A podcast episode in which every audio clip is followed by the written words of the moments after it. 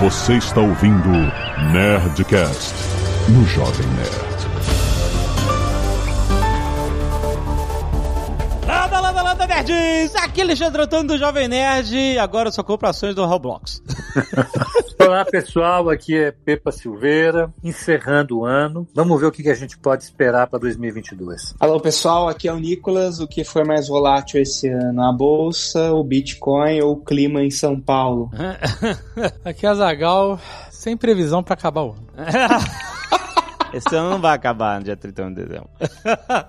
Exatamente, Nerd! Exatamente, estamos aqui em mais um Nerdcast. Hoje, o último do ano, para fazer esse balanço. 2021, que loucura!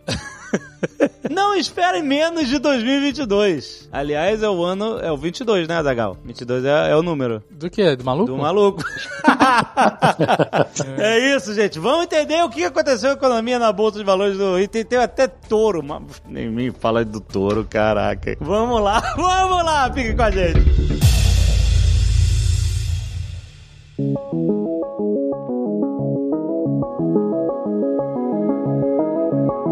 2020 foi um ano que teve aquela queda traumática nas bolsas do mundo inteiro em março e depois teve, né, que é todo aquele clima de incerteza, início da pandemia e tal, e aí a economia começou a voltar, começou a precificar o futuro, etc. E a gente fez um episódio, mais ou menos nessa época, que era o Wall Street versus Main Street, né, onde a gente falou muito sobre a diferença do que a economia enxerga em Wall Street, etc, para o futuro e, e, a economia real mesmo, que tá na rua, de verdade, né? E que essas coisas nem sempre são compatíveis, né? Às vezes uma, um tá enxergando uma coisa e outro tá vivendo outra coisa, né? E isso aconteceu bastante ano passado e a gente tá num ano, enfim, que continua, né? Uma extensão do ano de incertezas e problemas, né? Diversos setores da economia. E como que a gente pode analisar o 2021, sabe? Foi diferente? O como foi diferente de 2020? Pois é, eu acho assim que 2020 ele bateu aquele pânico em março. Eu acho que os agentes econômicos, as pessoas, né, não imaginavam para onde o mundo ia. Aquele clima de fim de mundo mesmo. As principais cidades do mundo fechadas, desertas. Tem uma série de fotos que foram publicadas no final do ano passado com cidades inteiras vazias. E ninguém sabia exatamente onde ia acabar. Os bichos na rua, lembra? Dos animais invadindo as cidades? Isso, fantástico. Assim, as, as imagens muito cinematográficas, né? inimagináveis algum tempo atrás. E as bolsas caíram muito fortemente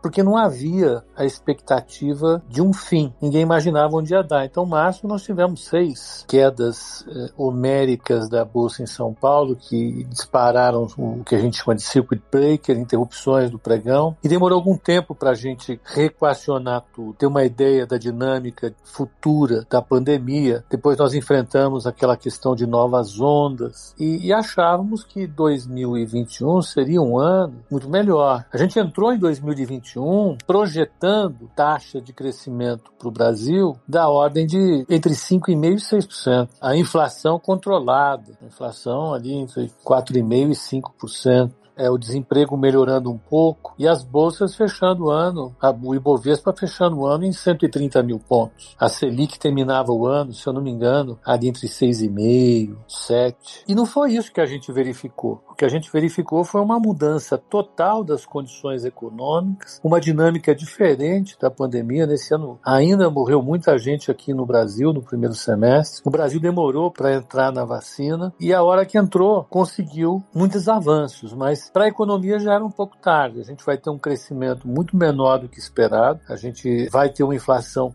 muito maior do que esperado. A taxa de juros vai ser muito maior do que a gente esperava. E, por fim, o Ibovespa vai ficar muito abaixo do que a gente esperava. Muita coisa que nós esperávamos na virada de 2020 para 2021, é, muita coisa mudou. Eu acho que vale a pena a gente discutir um pouco disso tudo. O que, que você acha, Nico? Bom, como não deve ser novidade para o Pepa, eu sou bem mais sistemático do que ele, né? Então eu sempre penso em termos de resumos, né? Na hora que eu vou falar. Então eu montei um pequeno resumo aqui para traduzir o que, que foi esse ano, né? Que teve vários anos, né, dentro desse ano. Mas acho que assim, né, antes de falar de 2021, cabe lembrar a vocês que no final de 2020 a gente teve dois eventos bastante significativos no cenário global. Primeiro, a descoberta das vacinas. Não a descoberta, né, mas os resultados das efetividades das vacinas, né, que foi mais ou menos em novembro. No final de dezembro, a gente teve o resultado das eleições para o Senado na Geórgia, que dois democratas venceram e deram maioria para os democratas nas duas casas legislativas dos Estados Unidos, né? Então, assim, né, o que foi a história do primeiro trimestre desse ano? Foi, vamos dizer assim, o trimestre do tio Sam, porque tudo deu certo para os Estados Unidos, né? A gente terminou 2020 com uma aprovação de um pacote fiscal de 900 bilhões nos Estados Unidos. Com a eleição do Biden veio mais um pacote de 1 tri 200, se não estou enganado, veio a perspectiva do pacote de infraestrutura que eles aprovaram há um mês atrás, veio a perspectiva do Build Back Better, que é o, o pacote que está sendo negociado no Congresso hoje. Então, é assim, é, além disso, os Estados Unidos foi o país que liderou o processo de vacinação junto com o Reino Unido, né? Mas pensando a nível global, os Estados Unidos foi o país que andou na frente, né? Então a gente viu um primeiro trimestre em que teve uma conjunção de dólar em alta, taxa de juros em alta e bolsas em alta nos Estados Unidos, né? É uma combinação de que a gente chama de excepcionalismo americano, né? No meio daquele mundo muito fraquejando, né? vamos dizer assim, Estados Unidos despontou muito, né? Enquanto que aqui no Brasil a gente ficou meio que no caos da Covid, vamos dizer assim, né? Porque o nosso processo de vacinação ele demorou bastante. A gente teve que lidar com uma segunda onda e uma cepa bem mais agressiva, made in Brasil, né? É, na verdade nem foi a vacinação que demorou, foi a chegada da vacina, né? A vacinação quando ela foi, ela embalou, né? Quando começou, é, o problema foi a vacina chegar. Nem só a chegada, né? O próprio processo de é, confirmação, de autorização da vacina, vamos dizer assim, né? Uma vez que se autorizasse a vacina, a gente sabia que a logística para vacinar o pessoal tinha, né? A gente tem, de fato, um sistema logístico bastante é, eficiente, né? Só que até esse momento a gente ficou é, muito descolado do resto do mundo. Né? Enfim, veio o segundo trimestre. Qual que foi a história do segundo trimestre? O renascimento europeu, né? A Europa tem esse fato quase que acontece a cada década, né? Que as pessoas se empolgam com a Europa por algum motivo e aí depois a gente descobre que é um voo de galinha. Por quê? O que acontece com a Europa com isso nessas ocasiões? Eu tive um chefe que ele falava, a Europa, na verdade, é um grande museu a céu aberto, né? Então, assim, as pessoas começam a se empolgar com a Europa, mas na verdade, assim, é, um, é uma região do planeta que, assim, não tem um potencial de grande crescimento, que eles já estão no nível de riqueza bastante significativo, né? Crescer... Não vai ter shopping center, empreendimento imobiliário no centro de Roma, é. Paris. Os caras não precisam mais disso, eles já têm tudo, a infraestrutura. Eles não querem isso, assim, chega! É, mas é porque é interessante, porque a Europa já tá ali num nível de desenvolvimento alto, né? Mas os Estados Unidos também. E os Estados Unidos o crescimento tá sempre apontando para cima. Mas é porque é isso. Se precisar, eles metem um shopping no meio de Nova York, foda-se. Duas grandes diferenças dos Estados Unidos, né? Primeiro, a demografia ainda é positiva para os Estados Unidos, que é bastante diferente para Japão e Europa. Europa, na verdade, se não fosse a imigração que eles estão tendo nos últimos anos, já estaria tendo decrescimento populacional. E segundo, tem o setor tecnologia, né? O setor tecnologia dos Estados Unidos é muito pujante. Né? É, tanto que só a China consegue, é, vamos dizer assim, bater de frente com eles em alguns setores ainda. Em alguns outros, os Estados Unidos estão tão na frente que não, tem nem competição hoje ainda. Né? E na Europa, quando a gente olha, ainda está muito atrasado o setor tecnologia. Estão tentando algumas iniciativas agora. Mas o ponto é, ao segundo trimestre, a gente viu um avanço da vacinação na Europa. Os ativos é, europeus estavam com bastantes descontos, justamente porque o primeiro tri, Estados Unidos dominou a pauta. Então teve, né, esse renascimento europeu. E aqui no Brasil a gente começa, né, a, de fato, engrenar esse processo de vacinação reabertura. É, foi justamente onde a bolsa mais se empolgou aqui no Brasil. Então, já toda uma história de que ah, agora o Brasil vai, é, agora o mundo vai, estamos caminhando, né, etc. A bolsa chegou a bater 130 mil pontos. É, e eu lembro que quando ela chegou a 100, 120, antes da pandemia, tava todo mundo extremamente eufórico. Exatamente. Ah, o dólar chegou para abaixo de 5, né? Chegou a bater 4,95, então foi realmente um trimestre assim de muita empolgação, porque o pessoal percebeu assim que de fato, se tiver vacina, o Brasil vai conseguir vacinar, e o nosso processo de vacinação foi muito rápido, né? Tanto que a gente na Nova Futura discutia uma coisa que era, pô, o Brasil teve um baita processo de abertura, mas a bolsa acabou não, não empolgando tanto assim, né? Como aconteceu lá fora. Mas assim, eu entendo que o terceiro trimestre é um divisor de águas, né? Porque o terceiro trimestre lá fora teve um cheiro de o cavaleiro Cavaleiro do Apocalipse chegou, né? Porque teve uma conjunção de três fatores muito pesados, né? Primeiro, teve a variante Delta, que começou na Índia, né? Mas depois começou a se espalhar e tinha todo aquele temor, porque na Índia foi uma devastação absurda, né? Morreu muita gente na Índia. E quando começou a pintar no Reino Unido, Europa, todo mundo ficou muito temeroso de que talvez a cepa evadisse as vacinas ou que tivesse a volta dos lockdowns. Mas não foi só isso, né? A gente teve a questão da Evergrande, como a gente discutiu aqui, né? No, Nerdcast há dois meses. Mas também teve a questão energética, né? Os preços de energia explodiram no mundo inteiro, na Europa em específico e na China também. Então teve a volta dos apagões. Então teve um cheiro, né? Muito ruim esse terceiro trimestre. E aqui no Brasil a gente começou a assistir, né? Justamente um, uma elevação das tensões políticas aqui e um, um maior populismo fiscal. Né? Então a gente combinou, né? Essa sequência de dois conjuntos de vetores, né? O global e o brasileiro bastante negativos. Eis que a gente chega no último trimestre, que é o, eu acho que assim é o fim da festa, né? Então a inflação elevou no mundo inteiro, né? A gente fala muito que a inflação está elevada no Brasil, mas não é só um fenômeno nosso. Né? Os Estados Unidos está com inflação de 6%, a Alemanha está com inflação de 5%. E alemão é um pessoal bastante avesso à inflação. Então a gente começa a ver os bancos centrais falando: ó, oh, não sei se eu quero continuar botando ponche para vocês continuarem tomando, né? Acho que vocês já passaram do ponto de embriaguez. Acho que eu vou tirar o ponche de vocês, porque já tá um clima de muita euforia, né? O ponche são estímulos, é isso. Isso, exato. Né? É, eu sempre falo é de festa. ponche porque. É, exato, é, é, é o combustível para festa. é o ponche? Caraca, essas festas aí na Faria Lima, vou te contar. Pior que nem, nem é da Faria Lima, né? Esse é um clássico, assim, da graduação da economia, que é aqueles professores lá do alto dos seus 60 anos que pegam e falam: ó, banqueiro central bom é aquele que tira o ponche no fim da festa, né? Ah, olha aí. Na realidade é o uísque digamos. é, o pessoal da USP era um pouquinho mais contido, então eles tomavam ponche, mas o Pepa conheceu o pessoal da pesada que tomava uísque. o pessoal da pesada. é, não, é, isso, é, essa é uma história que é acreditada ao Arthur Burns, que foi um presidente do Fed, que inclusive errou a mão demais, mas ele falava que a obrigação do banqueiro central é que quando a festa está no seu auge, ele é o garçom que entra recolhendo os copos de uísque de todo mundo. Então, para dizer que a festa está encerrando, né? O problema é que ele, ele não conseguiu encerrar a festa. Os Estados Unidos tiveram uma mega inflação. Mas o fato, eu concordo com. Só voltando um pouquinho para o terceiro trimestre, né? O componente político aqui no Brasil e o componente chinês, eles bateram muito forte no Brasil. O minério de ferro tinha batido ali em 120 dólares a tonelada, a Vale tinha batido 120 reais, algo parecido. Não, o minério bateu 210 é, dólares. 210 dólares, exatamente. Me dá um contexto. Qual é o normal do minério de ferro? ferro? Bom, o minério de ferro caiu de 210 dólares a tonelada e chegou à mínima próxima a 70 dólares. Ok. Entendi. É bastante. É. A Vale, ela caiu de 120 reais, eu lembro que a gente tinha na carteira recomendada, ela desabou para 65 reais. Né? Então,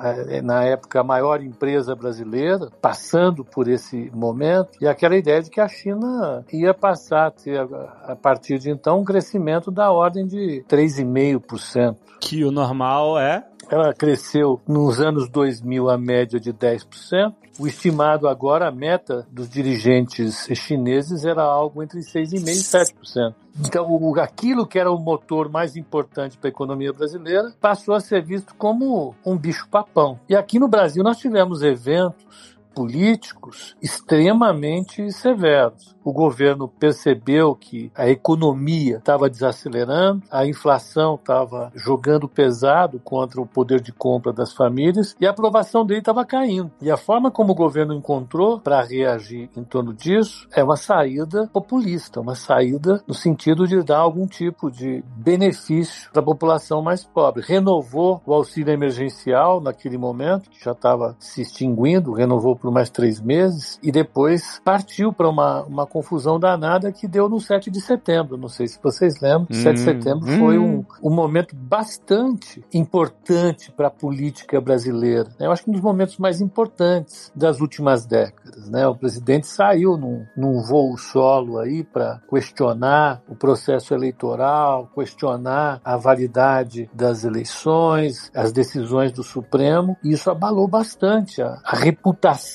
da democracia brasileira no resto do mundo. E isso fez a percepção de risco em relação ao Brasil, junto com o abandono, vamos dizer assim, na prática, de políticas fiscais mais comprometidas, isso jogou a reputação do Brasil lá para baixo, fez o risco país subir. E acelerou. Aquilo que já era ruim ficou pior. Isso acelerou a alta do dólar, o dólar subiu fortemente, a taxa de juro explodiu, isso piorou as condições financeiras da economia, isso piorou a percepção em relação à situação fiscal do Brasil, que produziu isso que a gente viu. Foram cinco meses consecutivos de queda no Ibovespa. Foi uma combinação bastante explosiva. É, depois dos 130, nunca mais. Ele começou a. E chegou a bater em mil agora, há poucos dias atrás. E o que é mais interessante, em todo o mundo a inflação subiu, mas o Brasil está entre os países com maior inflação. E o que está puxando a inflação para cima? O dólar e o fato da renda média do Brasil ser muito menor do que do resto do mundo. Então aqui commodities, energia, vamos falar assim, alimentos, energia e petróleo tem um peso muito grande na inflação do brasileiro médio e tem um peso menor na do alemão médio ou do americano médio. Né? Então, ainda que a inflação tenha chegado em 5% na Alemanha, 6 e pouquinho nos Estados Unidos, o peso dessa inflação aqui no Brasil para a renda média do brasileiro foi fatal, foi muito pesado. Isso ajudou a piorar a dinâmica da economia brasileira. As famílias sem dinheiro pioram a sua confiança, gastam menos, o cenário vai mudando. Isso fez com que a economia brasileira se desacelerasse mais. Eu lembro que em, um determinado momento, acho que foi aí em novembro, o Nicolas ele fez um mapa de calor da inflação no mundo. E o mais vermelho era a, as maiores inflações e a graduação ia caindo assim. E esse mapa de calor foi parar na, na live do presidente. Ele ficou famoso. Caraca! Ficava atrás só da Argentina e da Turquia. Não tinha ninguém com inflação mais alta. Caraca, é você que fez o mapa, aquele mapa ignorado? Olhou rapidamente e falou: é uma pena, é uma pena? É. Foi uma pena. Lembra desse Lamento. mapa? Ele falou isso? Ele nem olhou, que o mapa de calor tava fervendo pro lado dele. E a intenção do presidente da Caixa com aquele mapa era mostrar para o presidente que não era só o Brasil que estava com inflação alta. Todo mundo estava com inflação alta. Mas ele olhou, não teve muita paciência e jogou o mapa de lado. Ai, meu Deus. E mandou Mas o Nicolas, que já era lamento. famoso, ficou ainda mais famoso. É, olha aí. Não, e assim, né? Olha só como foi despretensioso, né? Porque tava numa planilha jogada lá, as traças, eu decidi atualizar muito rápido num terminal de, de base de dados. E tava em inglês a tabela, fui traduzir, Polônia saiu como Polanda, olha só. Nossa. E aí eu repassei no grupo da Nova Futura, um amigo nosso, que tem um- uma quantidade significativa de seguidores no Twitter, acabou tweetando a, a esse mapa de calor e, meu, explodiu. E aí no fim da noite cheguei em casa, fui abrir um site de notícias no Twitter, tava lá live do presidente, ele pegando o mapa de calor e falando lamento. Mas foi, foi sensacional. Ai, meu Deus do céu. A configuração da economia brasileira, ela veio na mesma direção do mundo, só que ela vem bicando muito mais forte e com uma gravidade maior. O que reflete a nossa vulnerabilidade, né? Nós somos mais vulneráveis a esse ambiente inflacionário, nós somos mais vulneráveis a essa instabilidade política. Isso afeta demais a nossa bolsa. Tanto é que muita gente comparou a performance do Ibovespa com a performance das bolsas nos países avançados. E lá, durante esse período todo em que pese o risco inflacionário, em que pesem todas as dúvidas políticas, o Nasdaq, o S&P 500, o Dow Jones foram batendo recordes atrás de recordes, mesmo agora, no, no último trimestre. E a Bolsa Brasileira não, ela, ela, ela foi saindo do 130, foi para o 120, do 120 para o 110, chegou a bater 100 mil pontos no começo de dezembro. E muita gente falando, veja, com o ano eleitoral, com todos esses elementos jogados e dispersos, a Bolsa poderia chegar a 90 mil pontos. Eu desorganizei toda a apresentação do Nicolas, vocês viram? Eu fiz uma baita de uma fusão, mas é bom, vamos, vamos- o Brasil se descolou aparentemente das bolsas americanas ou europeias, mas quando a gente olha a performance das bolsas dos países emergentes, em particular, em que pese não ser mais um país emergente de fato, a China estava com uma, um comportamento muito parecido com o do Brasil. O Brasil parece ter acompanhado a China, por razões diferentes diferentes, ou ligadas em alguns momentos, ou diferentes em outros, mas a gente teve um comportamento bem negativo da Bolsa nesse ano, o que é novidade para muita gente, né? Muita gente que entrou, foram mais de 2 milhões de pessoas que entraram em investimentos em Bolsa nos últimos três anos, o pessoal não estava acostumado a pegar um retorno negativo por um ano. A gente deve encerrar esse ano com a Bolsa negativa. É, é novidade isso, mas a gente pode acreditar isso a esse cenário que o Nicolas montou muito bem, que tem os elementos, vamos dizer, gerais dos mercados globais, da economia global, da dinâmica da Covid-19, mas tem aí, como sempre, as nossas idiosincrasias, as nossas jabuticabas, aí, os nossos problemas essenciais, que devem continuar, em grande medida, ditando o ritmo dos investimentos em 2022. Essa é a única certeza que a gente pode ter. 2022 também vai ter muito desafio.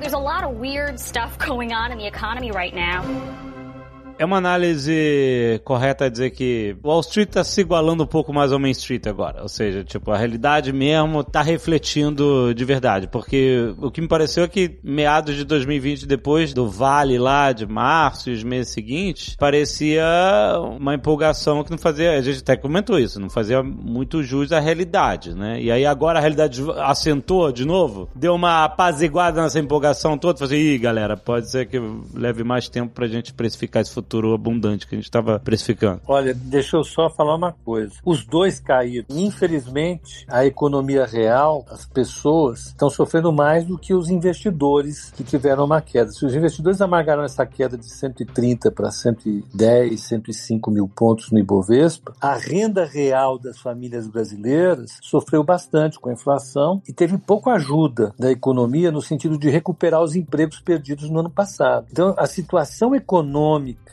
média do brasileiro no final de 2021, ela é tão ruim ou talvez um pouquinho pior do que era no final de 2020. Sobretudo porque no final de 2020 ainda existia o auxílio emergencial com um valor real um pouco maior. Agora, a gente já não sabe se vai ter o, o auxílio e o valor real dele já foi bastante prejudicado pela inflação. Então eu acho que continua uma diferença, um gap muito grande entre esses dois polos que a gente observa sempre. E espero que no ano de 2020, pelo menos, um deles melhore. É, eu acho que, assim, né, a nível geral, a gente começa a ver nos países emergentes, e isso está bastante claro aqui no Brasil, uma convergência do, vamos dizer assim, do Wall Street para o Main Street, né? Essa queda da Bolsa brasileira, sei lá, vamos dizer que fecha em menos 5, né? Atualmente está por volta de menos 10, né? Ela falsifica muita coisa, né? Porque tem várias ações dentro do índice tendo umas quedas quedas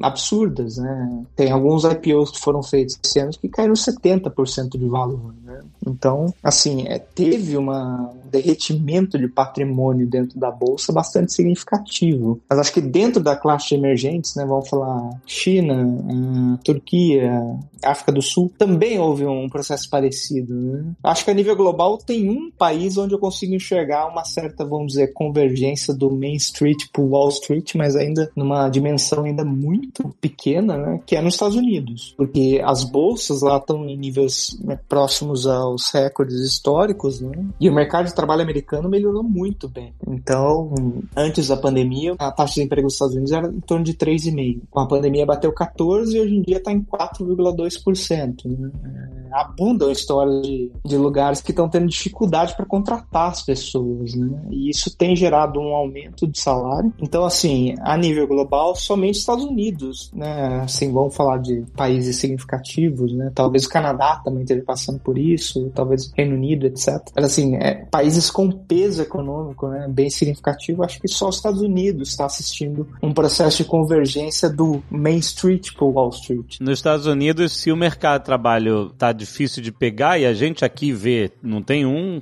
estabelecimento comercial que não tenha uma placa de estamos contratando na porta. Não tem um que não tenha. Todos têm. Agora começou o movimento da galera que não quer trabalhar. Tem o anti-vax e tem o anti-job. E tem o anti-job. Se eles têm que aumentar o, a base salarial para repopular as posições, então essa retomada dos empregos vem com a inflação anexada. A Amazon faz propaganda direto agora que o salário mínimo da Amazon é 15 dólares a hora. Que antes era o quê? Devia ser o padrão, que é 10, 11, um negócio assim, né? É, então assim, é, eles estão todos divulgando que aumentaram, né? Porque o objetivo era o salário mínimo de 15, é, sei lá, em 2024, se não me engano. Na Ia ser um Flórida, processo. é, Durante na as Flórida. eleições presidenciais aqui nos Estados Unidos, tava falando do salário mínimo, 15 dólares, mas lá pra frente. E a pandemia, e na verdade, o- né, o processo fez isso mudar radicalmente. É, eles estão oferecendo acima do salário mínimo, é isso? Sim, sim. É, mas quando todo mundo oferece acima do salário mínimo, esse passa a ser o novo salário mínimo. né? É, se não tiver- eu entendi, mas isso já é, porque os caras vão ter que, ah, se agora eu eu tenho que pagar mais, eu vou ter que, eu vou repassar. E aí isso vai gerar inflação em bens de consumo, serviço, etc. Não? Normalmente não é isso que acontece? É, isso é o que a gente chama da espiral preço-salário, né? Que as pessoas têm um choque, né, de preços, né? Vamos pensar em termos de combustíveis e alimentos, né?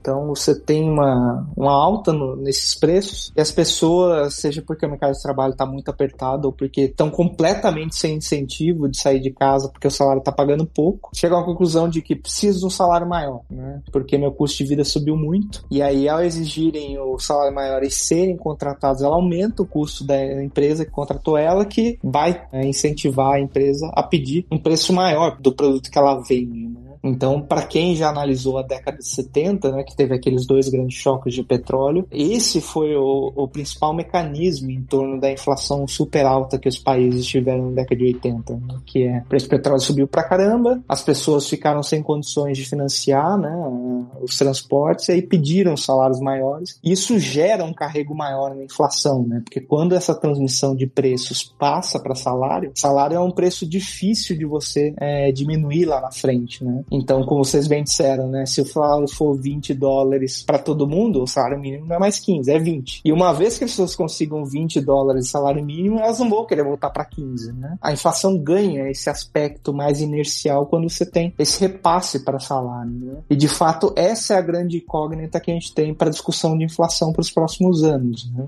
E é um detalhe curioso, né? Que a gente está falando dos Estados Unidos aqui, mas no globo tem várias histórias estranhas, né? De mercado de trabalho, que fez com que a gente tivesse uma discussão de cenário macroeconômico mês passado, que a gente chegou à pergunta que era o seguinte, né? O que diabos aconteceu nessa pandemia que as pessoas não estão procurando emprego, né? Porque, por exemplo, se você olhar na China, as minas de carvão não estão encontrando funcionários para trabalhar. Tudo bem, né? No Reino Unido teve a questão do Brexit, mas o Reino Unido estava com dificuldade de contratar caminhoneiros. A Europa continental está com dificuldade também para encontrar pessoas para trabalhar na logística. Então, me parece que assim, os Estados Unidos é onde esse processo está mais avançado, mas no globo como um todo a gente vê um movimento de que as pessoas simplesmente estão se sentindo confortáveis a ponto de falar, ah, esse salário eu não quero trabalhar. É, é isso aí. Mas é uma realidade muito diferente do Brasil. Sim, sim, isso com certeza, né? Aqui a gente, aqui estamos abaixo da linha do Equador, né? Que o problema é mais embaixo.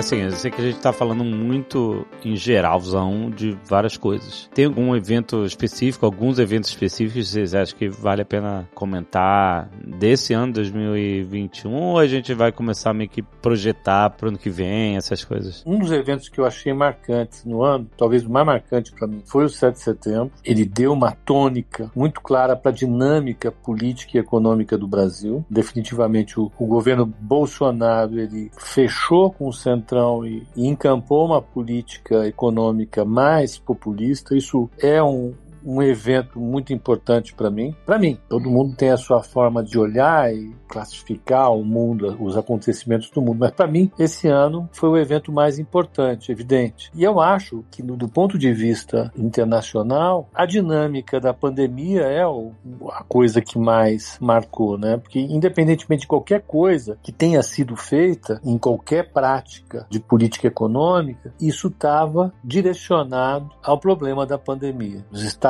Unidos com seus pacotes gigantescos para tentar reorganizar a economia e o reordenamento da política monetária, que o Nicolas falou. O reordenamento da política monetária também foi importante. Essa alta da inflação foi uma coisa curiosa, para dizer o mínimo. Né? Para quem acompanha é, macroeconomia, foi um ano que, no mínimo, vai gerar algumas piadas no futuro, porque praticamente todos os banqueiros centrais estavam falando desde o início do ano que o aumento de preços que a gente via em todos os países era um aumento temporário, era um aumento transitório que decorria do colapso do fornecimento de bens, serviços, matérias-primas por conta da pandemia. Em algum momento, essa cadeia global de suprimentos ia se reorganizar e a inflação ia voltar à sua trajetória normal. E a trajetória normal da inflação é entre 0 e 1 no Japão, entre meio e 1 e 2, 1 e 3 na zona do euro e 2,5, 3% nos Estados Unidos, no máximo. E a inflação explodiu em todos os lugares e os banqueiros centrais, algumas semanas atrás, começaram a aceitar a realidade. Nós já estamos em dezembro, estavam fazendo isso em novembro, aceitar teimosamente que a inflação não era tão transitória assim. Né? Foi um choque que veio e, como o Nicolas falou, a gente vai perder alguns meses para tentar entender em que medida essa inflação vai voltar para a trajetória anterior, entre meio e 3% nos países avançados, e para a gente aqui num teto de 3,5%, 4%. A gente não sabe para onde vai de fato. A confusão foi tão grande causada pela pandemia, foi um processo tão intenso que ele deve se arrastar por mais algum tempo. E aí eu me lembro do que a gente discutiu no meio da pandemia e que se falava bastante, aqui isso foram alguns economistas que falaram, e eu achei uma, uma imagem bastante interessante, é que paralisar economias é como desligar uma usina nuclear. Você tem que ter todo um processo controlado para parar, e a diferença é que quando você vai religar a economia, você não sabe muito bem como é que ela vai voltar para a realidade, porque muita gente desaparece do mapa simplesmente. Empresas e, e trabalhadores passam a não, não contar para essa recuperação. E o que a gente está vendo no campo econômico é isso. É,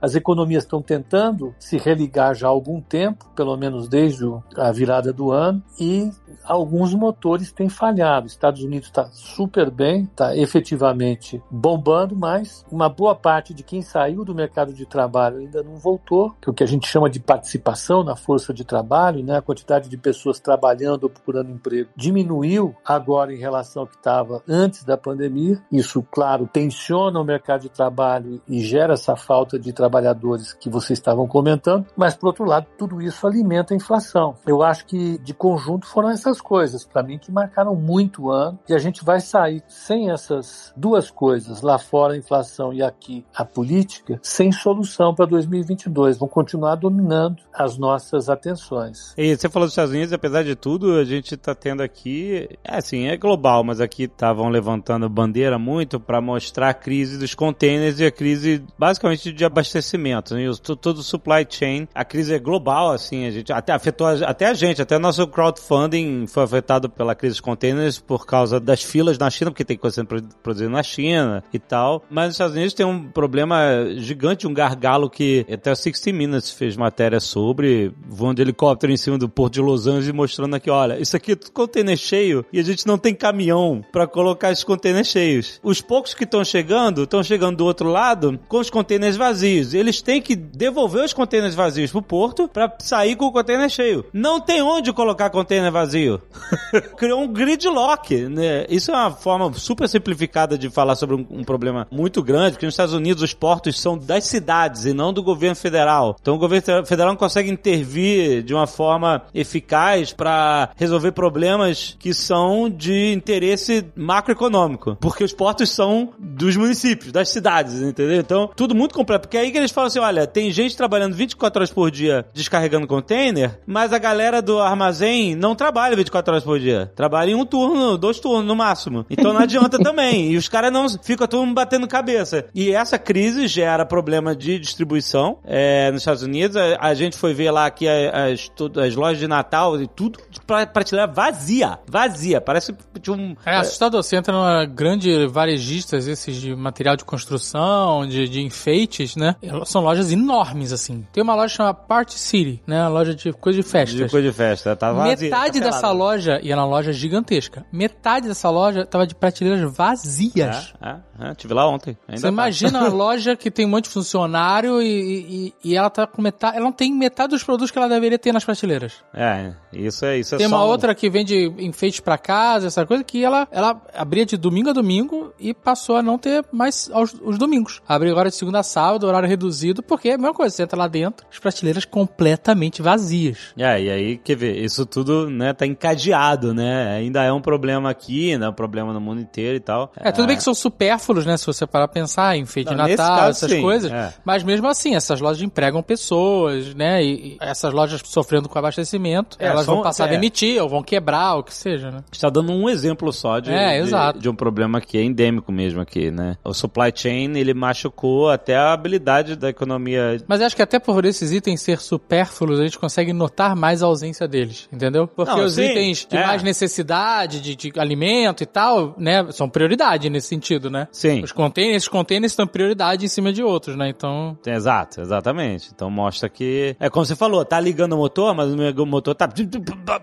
tá titubeando. Teve, né? teve uma outra crise de abastecimento aqui que foi é, muro de casa. Os muros de casa aqui são feitos de, de PVC, né? De vinil que chama, né? De plástico. É, você compra ele, né? Como se fosse esses tetos de banheiro ripa. mesmo, É, né? As cercas, né? né? Que chama. E você coloca, prende na sua casa e faça você mesmo. Não tem. Também se você não tem? precisar cercar sua casa, não tem. Não tem pra vender. O de vinil, Ah, porque cara. tudo vem da China. É, pois é. Você gera um problema logístico parece uma brincadeira infantil dessas que a gente faz com joguinhos no chão. Você não tem onde colocar o container vazio para liberar o caminhão que vai levar o container cheio. Isso é uma coisa primária, básica, que decorre desse choque monumental que foi a paralisação da economia global por alguns meses no ano passado. Para isso voltar a funcionar, vai demorar algum tempo. E o que a gente fica se perguntando, e isso é muito mais tarefa de gente como Nicolas, que é um macroeconomista, é a inflação, o emprego, a atividade econômica global, ela vai seguir que trajetória? A gente esperava um V aqui para o Brasil, não teve o tal do V, ainda o desemprego está muito elevado, a taxa de inflação que a gente esperava algo como 5, 6%, nós vamos fechar em 10,5% esse ano. O ano que vem a gente esperava crescer em torno de 3,5%, nós vamos crescer, se tanto, 0,5%, essa é é a estimativa que o Nicolas fez. Então, a gente está nesse cenário. O choque produzido em 2020 foi muito forte. Ele, vamos dizer, arrebentou os nossos cenários básicos, nossos que eu digo, acho que da maior parte dos agentes econômicos, e a gente está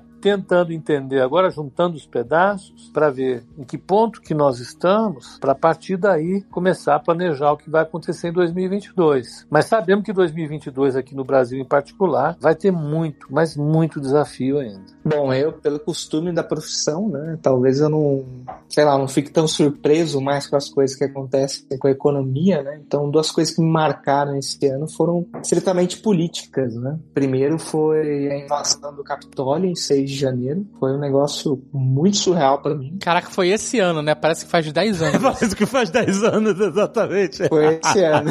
Meu Deus, cara, é verdade. Eu tava voltando de Paraty, tava de férias, e aí eu recebi um e-mail falando, tipo, meu, é, invadiram o Capitólio. Eu falei, que doideira é essa? Tipo, da onde? E foi muito surreal, até porque tinha aqueles figurões, né? O cara, tipo, meio vestido de viking, sabe? Retrato dos tempos. Que multiverso é esse? É, Parece é o nosso. episódio de Rick and Morty. Exatamente. O Rick e o Morty já saíram fora pra outra dimensão, porque essa tá cagada. O segundo evento que me marcou bastante esse ano foi uma entrevista do Mark Milley, que é um top general, né? é um general de primeira linha dos Estados Unidos, né? Falando que o teste do míssil hipersônico chinês era o novo momento Sputnik. Né? Eu sempre gostei muito da história de Guerra Fria, né? Então, ver a expressão momento Sputnik é, me impressionou bastante, né? Calma, eu não sabia. Que míssil hipersônico, maluco? A China testou um míssil hipersônico que supostamente deu duas voltas pela Terra, os radares americanos não pegaram. Puta merda. Ô, a Zagal tava querendo o mundo balançado por uma novidade. Toma aí. Eu queria só alienígena, gente. Você queria ler Eu só queria uma nave espacial.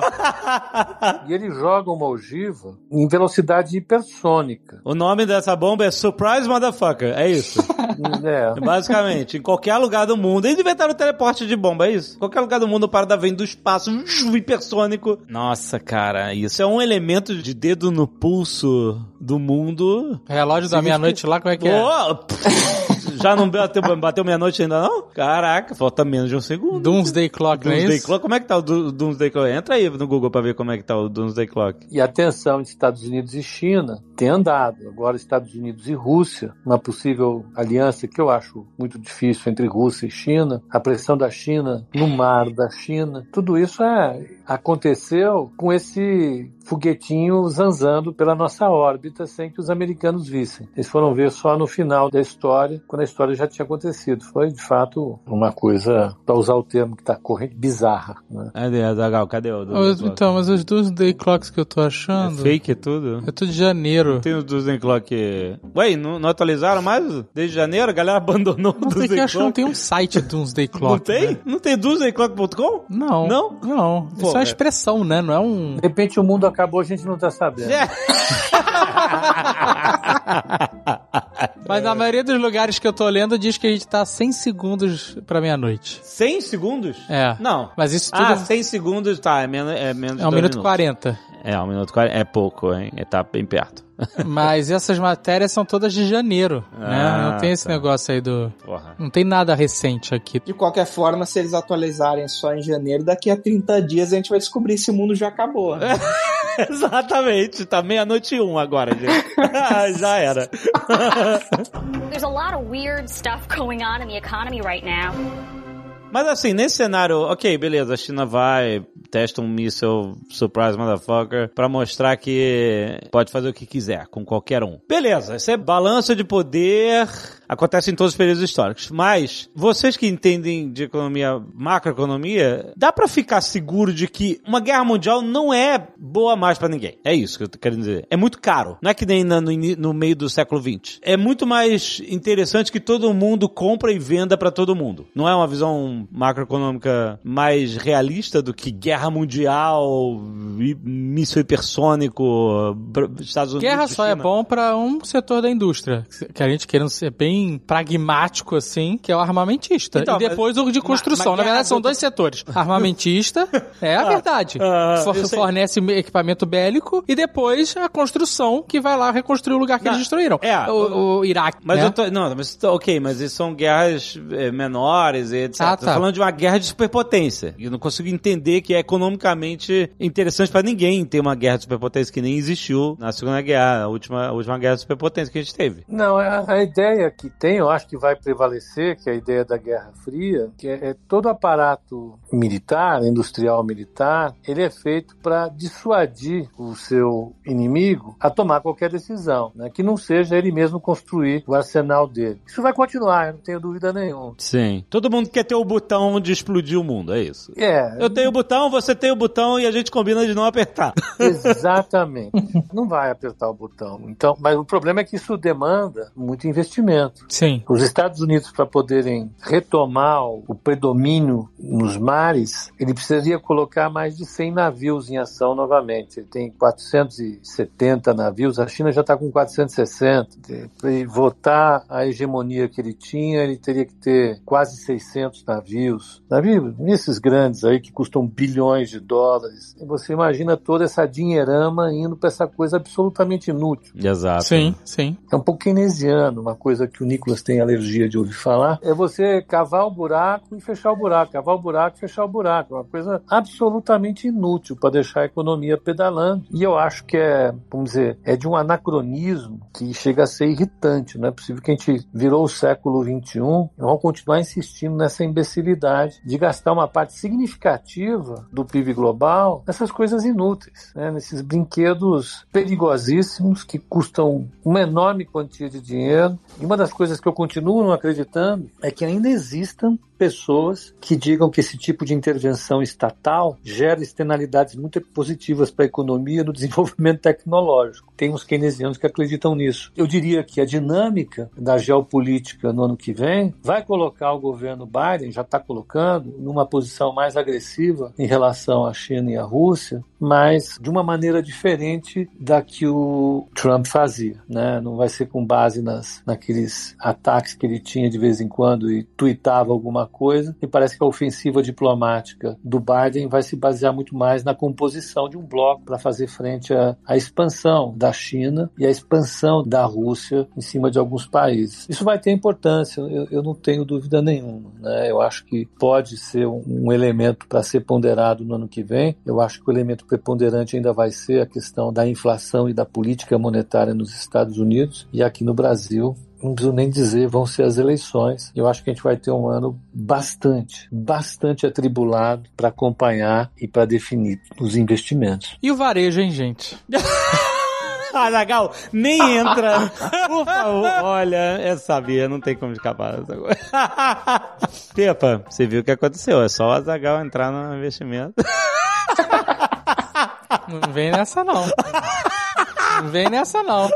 Olha, você sabe que outro dia eu quase arrumei briga no chat do call de fechamento porque teve um engraçadinho lá que falou que a Magazine Luiza nunca mais subiu depois que o Azagal virou diretor da empresa. Não, quase saí não. Pô, não admito esse tipo de coisa. o cara se escondeu com um nome falso, não deu É. endereço. Não ia lá tirar satisfações. Eu não admito que falem isso do meu amigo. Uau, olha aí, o Pepa foi muito brother. Mas que tem alguma relação, tem.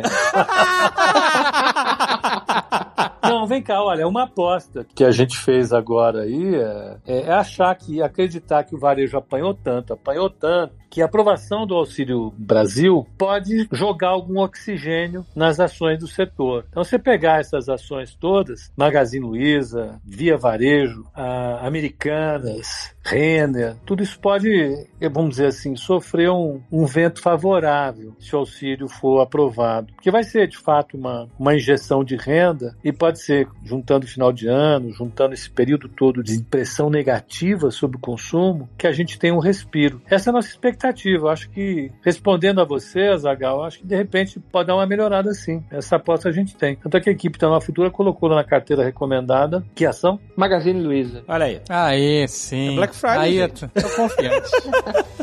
Foi a Black Friday. A promoção na Black Friday. Aproveita.